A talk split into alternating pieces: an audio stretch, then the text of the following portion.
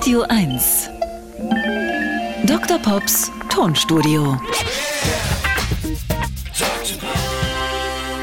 Es gibt große Erfindungen auf dieser Welt, die sind komplett per Zufall entstanden. Penicillin, die Röntgenstrahlung, der Klettverschluss oder Kartoffelchips.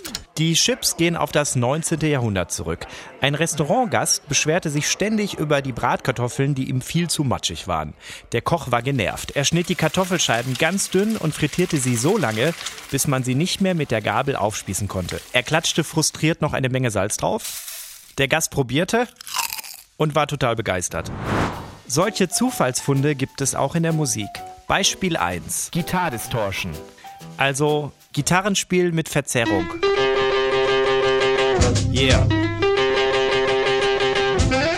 In den 40er Jahren des letzten Jahrhunderts wurden Gitarren an Röhrenverstärker angeschlossen.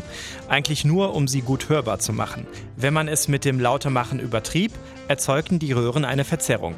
Das war eigentlich gar nicht der ursprüngliche Sinn der Verstärker, aber viele fanden den Sound richtig cool.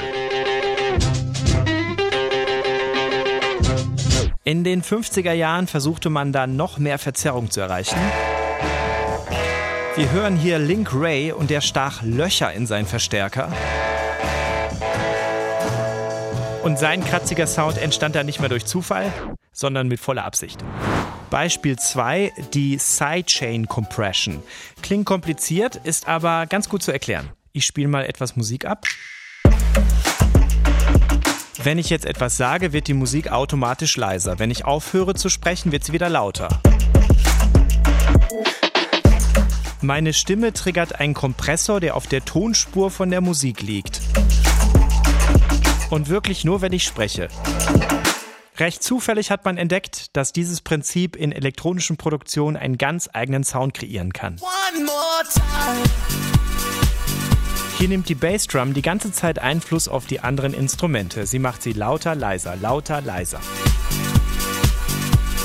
Dadurch entsteht ein pumpender Sound, typisch für Daft Punk, aber auch für David Guetta. Und für sehr viele andere DJs. Das letzte Beispiel ist absolut legendär. Es geht um den Gated Reverb, zu Deutsch eingezäunter Halleffekt. Phil Collins war 1979 im Studio und spielte Drums für Peter Gabriel ein. Im Aufnahmeraum hingen von der Decke ein paar günstige Mikros, die nur dafür da waren, dass man mit dem Produzenten hinter der Scheibe kommunizieren konnte. Zum Aufnehmen waren die gar nicht geeignet. Aber die erzeugten von der Snare zufällig diesen Sound. Der Klang verbreitete sich in den 80er Jahren wie ein Lauffeuer. Im Prinzip ist das einfach nur ein Snare-Schlag mit viel Hall, der aber abrupt abgeschnitten wird. Und auch aktuell gibt es kaum eine Produktion mit 80er-Feeling, die ohne diesen Sound auskommt.